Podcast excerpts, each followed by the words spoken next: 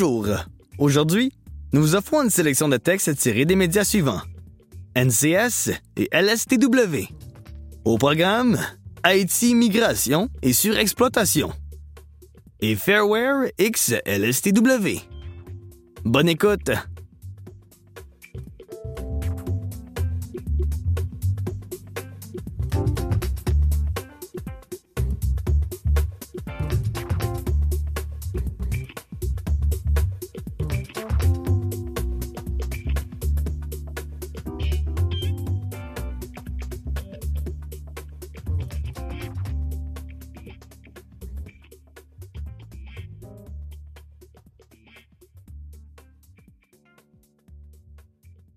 Haïti, migration et surexploitation.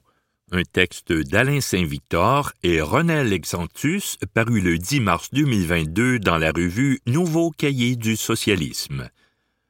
L'un des phénomènes marquants de l'histoire haïtienne du début du XXe siècle est celui de la migration.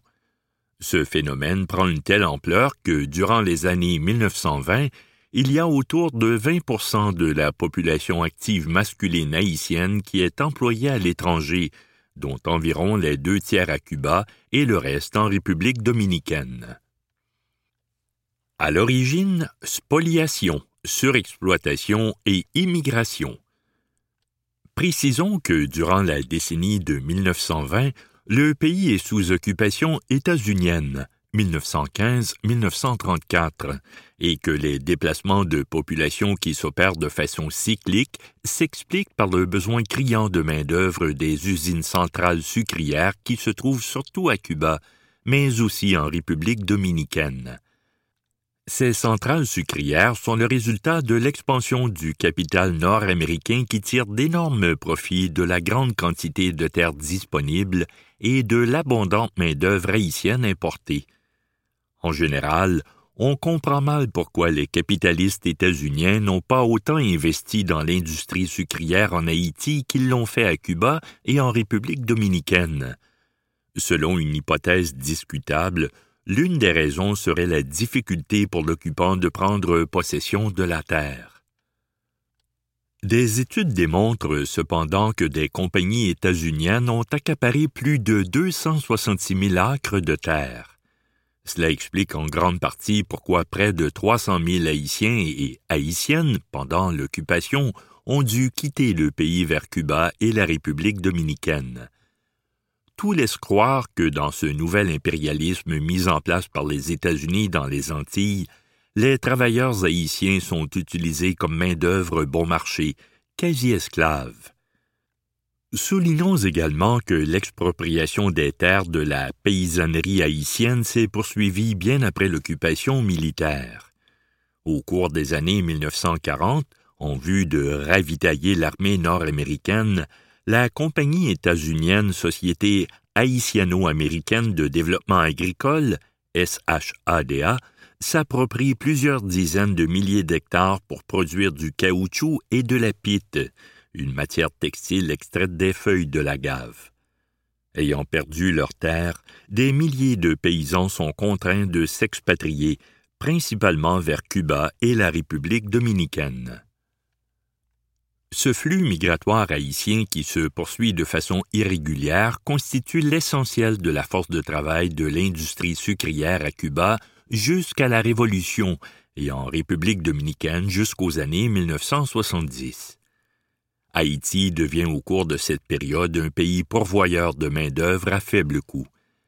Cette migration de la force de travail ne touche pas uniquement les deux pays déjà mentionnés. En 1970, 30 000 Haïtiens vivent aux États-Unis. En 1973, 40 000 aux Bahamas.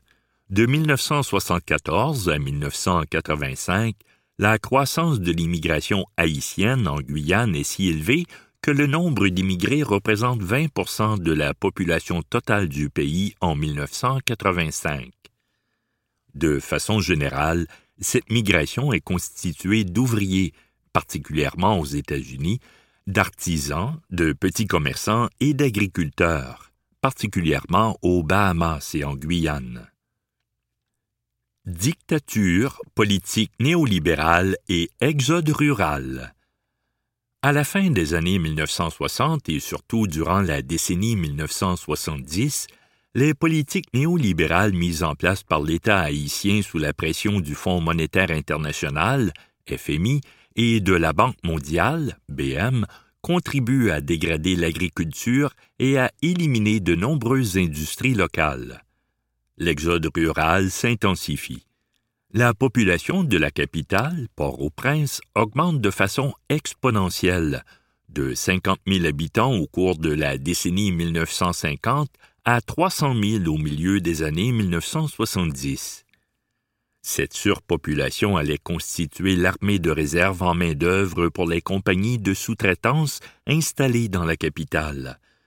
Le nombre de celles-ci croît rapidement au cours des années 1970, passant de 55 en 1971 pour atteindre 200 en 1984.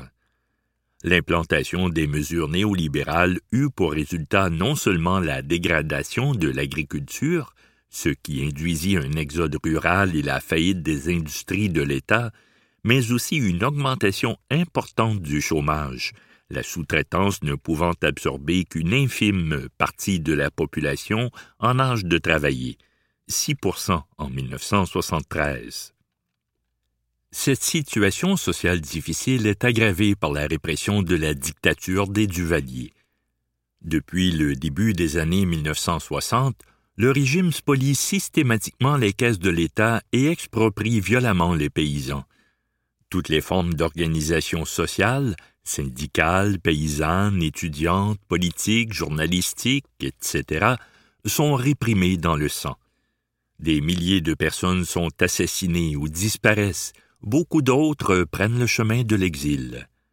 Puisqu'aucune revendication ni critique n'est permise, la dictature ouvre la voie à l'exploitation impitoyable des ouvriers et des ouvrières, particulièrement dans l'industrie du textile et, de façon générale, à l'implantation des politiques néolibérales, comme ce fut le cas au Chili sous la dictature de Pinochet. L'exode rural devient donc le seul choix de survie de la classe paysanne qui, historiquement, nourrissait le pays.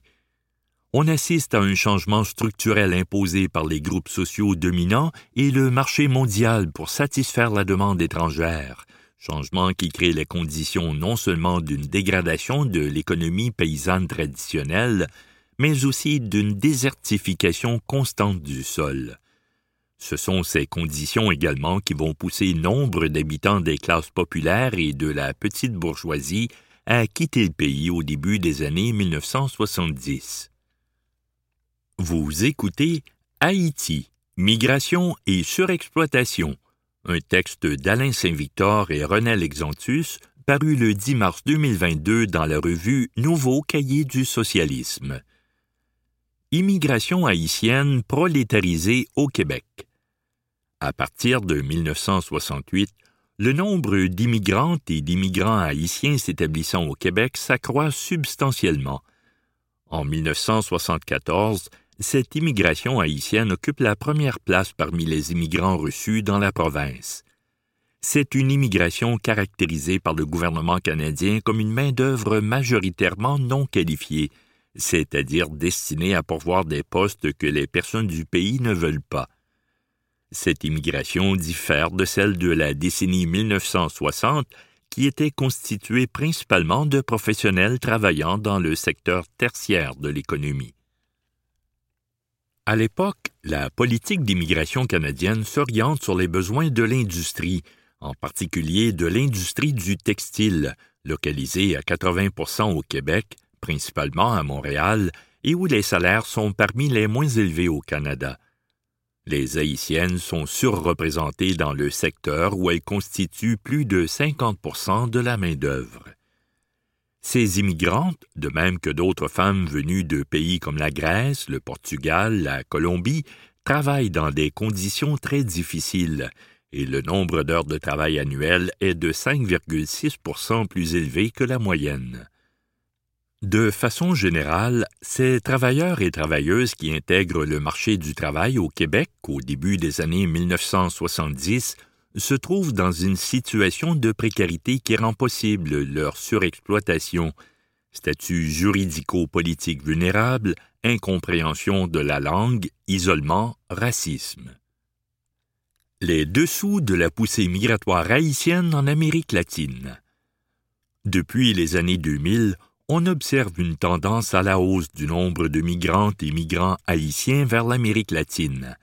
Cette tendance devient une grande traversée au cours de la décennie 2010, après le tremblement de terre qui a ravagé l'aire métropolitaine de Port-au-Prince. Selon les données de l'ONU de 2019, environ 1,5 million d'Haïtiens ont émigré ces dix dernières années, soit 14,26 de la population haïtienne active. Leur nouvelle destination inclut le Brésil et le Chili, alors que le Mexique, le Panama, l'Équateur et le Pérou servent souvent de lieu de transit. Cette augmentation dans la région coïncide avec la transformation des politiques d'immigration. Le Brésil, notamment, allège sa politique de régulation de l'immigration de manière à attirer cette main-d'œuvre corvéable à merci dans le contexte des préparatifs de plusieurs compétitions sportives internationales, dont la Coupe du Monde et les Jeux olympiques. Le capital transnational et la bourgeoisie brésilienne en profitent pour effectuer la construction d'infrastructures.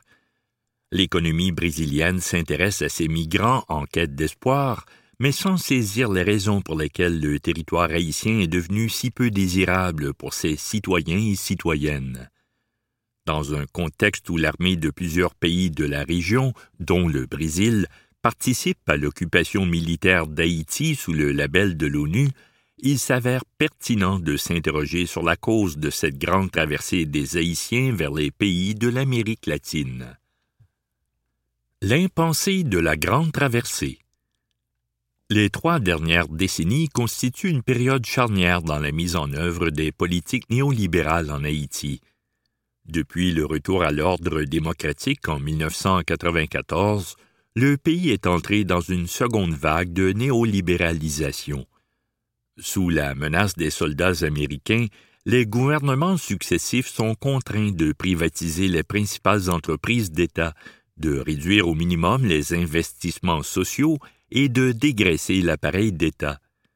Si ces troupes sont parties en 1999, après avoir été progressivement remplacées par des missions militaires et civiles de l'ONU, l'année 2004 donne lieu à une autre occupation militaire par les États-Unis.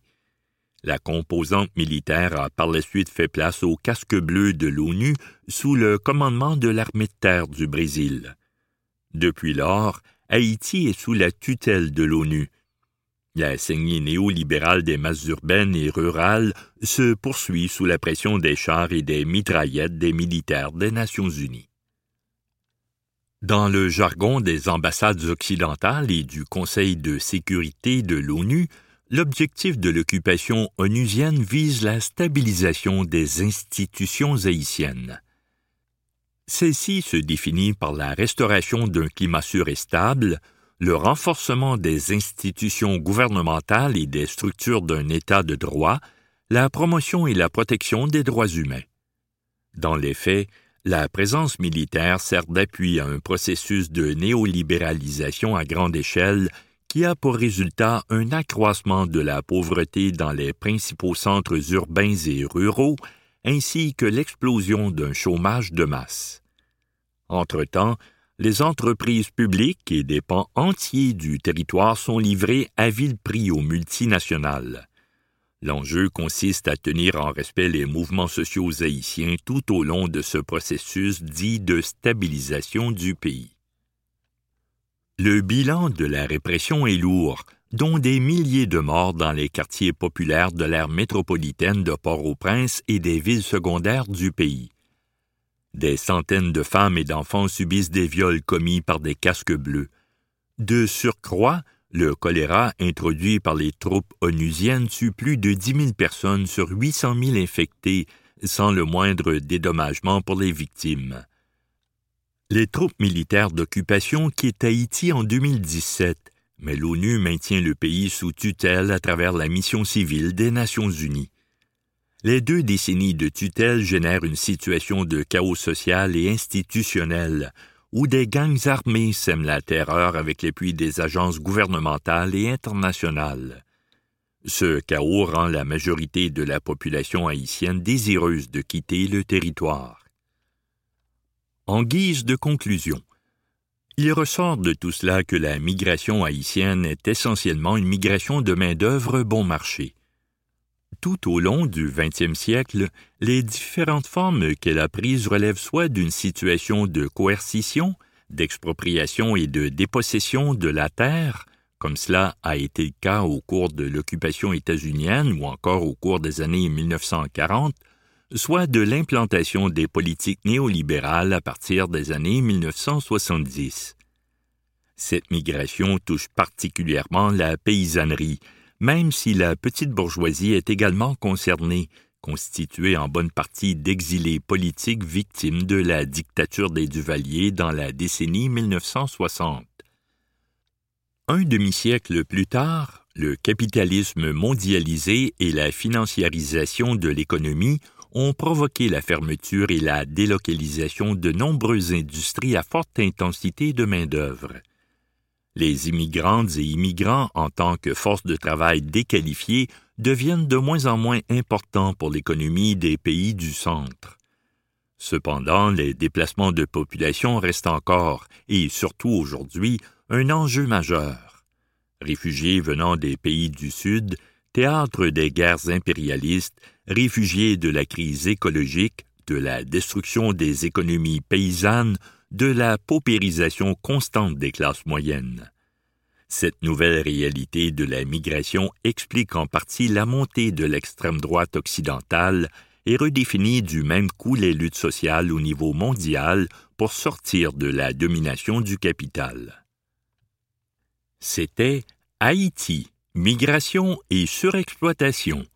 Un texte d'Alain Saint-Victor et René Alexantus paru le 10 mars 2022 dans la revue Nouveau cahier du socialisme.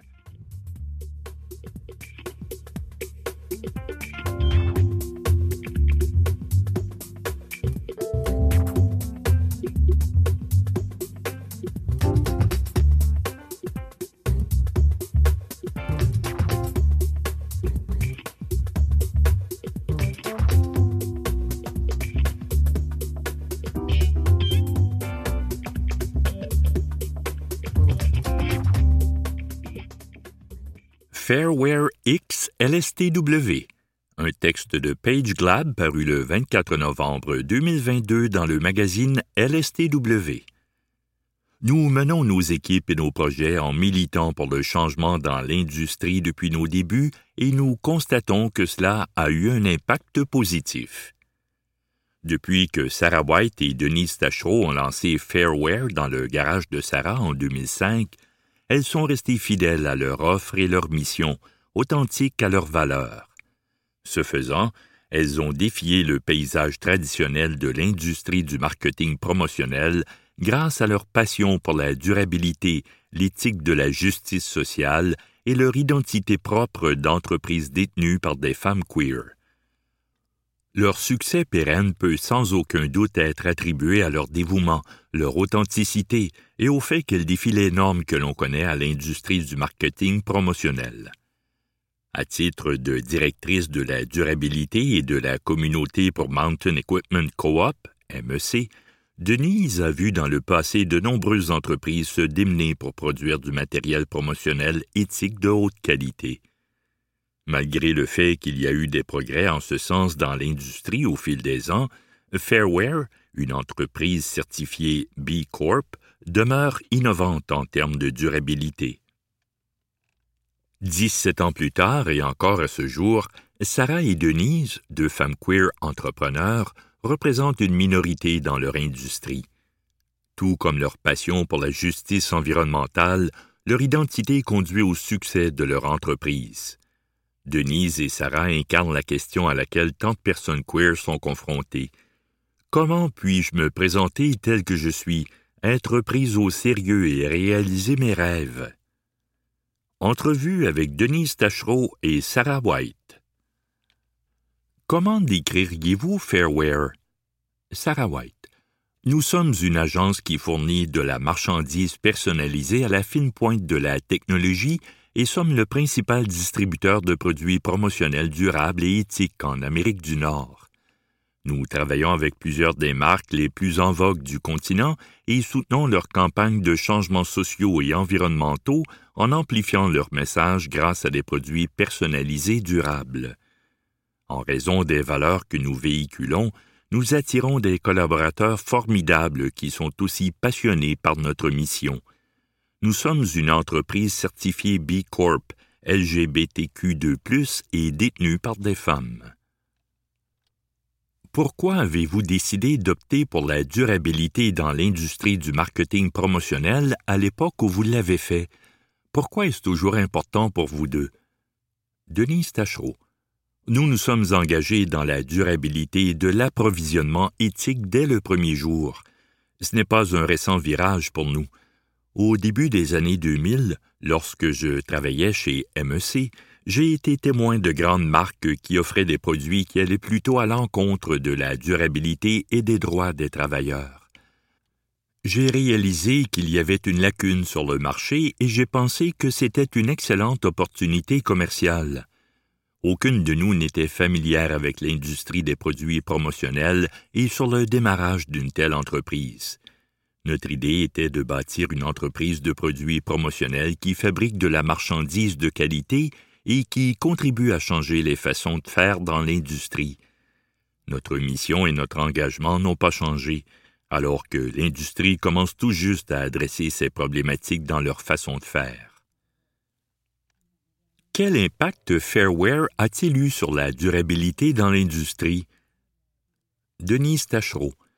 Nous menons nos équipes et nos projets en militant pour le changement dans l'industrie depuis nos débuts et nous constatons que cela a eu un impact positif. Nous sommes devenus des personnes ressources pour adresser la question dans les podcasts, les articles et les conférences sur le sujet. Plus récemment, je suis devenu membre de la Promotional Products Industry Association, l'association représentant l'industrie en Amérique du Nord. Depuis la promotion grandissante des principes et des pratiques de responsabilité sociale auprès des entreprises canadiennes, c'était le bon moment pour jouer un rôle plus important au sein de l'industrie. Qu'auriez-vous aimé savoir sur l'entrepreneuriat dès le départ? Sarah White. Je suis ambigu à ce sujet. Je pense que de nombreux entrepreneurs ont de grandes idées qui peuvent parfois paraître irréalistes, qui ne se concrétiseraient jamais s'ils savaient ce qu'ils devaient savoir dès le départ. Si j'avais su tout ce que je sais maintenant, qui sait si j'aurais commencé? D'un autre côté, j'ai peut-être passé plus de temps à faire des recherches sur l'industrie, comment cela fonctionnait avant de me lancer tête première. Denis Tachereau. J'aurais aimé avoir plus confiance en mon intuition au début. Je pense que nous aurions pris des décisions plus audacieuses et plus rapides. Quel a été le moment dont vous êtes les plus fiers dans l'histoire de Fairware? Quelles sont vos futures aspirations pour faire évoluer l'entreprise? Denise Tachereau. Je continue d'être inspiré je suis particulièrement fier de deux choses. Premièrement, de nos clients. La possibilité de travailler avec des équipes incroyables de grandes marques telles que Patagonia, Ben Jerry's, Van City, Nature's Path, UNICEF USA et Conservation de la Nature Canada est vraiment motivante. Deuxièmement, notre personnel. Nous avons construit une équipe formidable qui nous pousse toujours à faire mieux. C'est un groupe vraiment génial qui partage nos valeurs d'engagement et notre volonté de changer les choses. Comment vous voyez-vous personnellement reflété dans l'entreprise en termes d'identité personnelle et de valeurs? Sarah White. Nous croyons toutes les deux en la justice sociale. Nous avons une conscience environnementale et militons en ce sens. Nous avons tendance à attirer des personnes ayant des valeurs similaires. J'ai l'impression que nos valeurs se reflètent beaucoup dans l'entreprise. Nous sommes entières dans notre travail et, ce faisant, espérons que nous inspirons les autres. C'est un privilège d'être propriétaire d'une entreprise et de ne pas avoir à cacher qui nous sommes. Comme nous avons l'espace et la tribune pour le faire, nous pensons qu'il est de notre responsabilité de plaider en faveur du changement. Qu'avez-vous appris en tant que femme queer dans cet espace? Sarah White. Il n'y a pas beaucoup de queer dans l'industrie, c'est certain, en particulier les femmes queer. En fait, en examinant récemment une liste de fournisseurs, il n'y avait aucune entreprise certifiée LGBTQ2+. De la même manière que nous avons été témoins de progrès en matière de durabilité, nous avons également constaté des progrès en termes de justice sociale. Bien sûr, il reste encore beaucoup à faire. Rester fidèle à qui nous sommes est primordial. Avons-nous perdu des emplois, des contrats parce que nous sommes queer ou femmes? Probablement, mais il est impossible d'en être certaine. Je dirais qu'au cours des deux dernières années, c'est devenu quelque chose qui revient beaucoup plus dans les conversations avec les clients. Ils demandent différents types de certifications et la certification B Corp. C'était Fairware X LSTW, un texte de Page Glab paru le 24 novembre 2022 dans le magazine LSTW.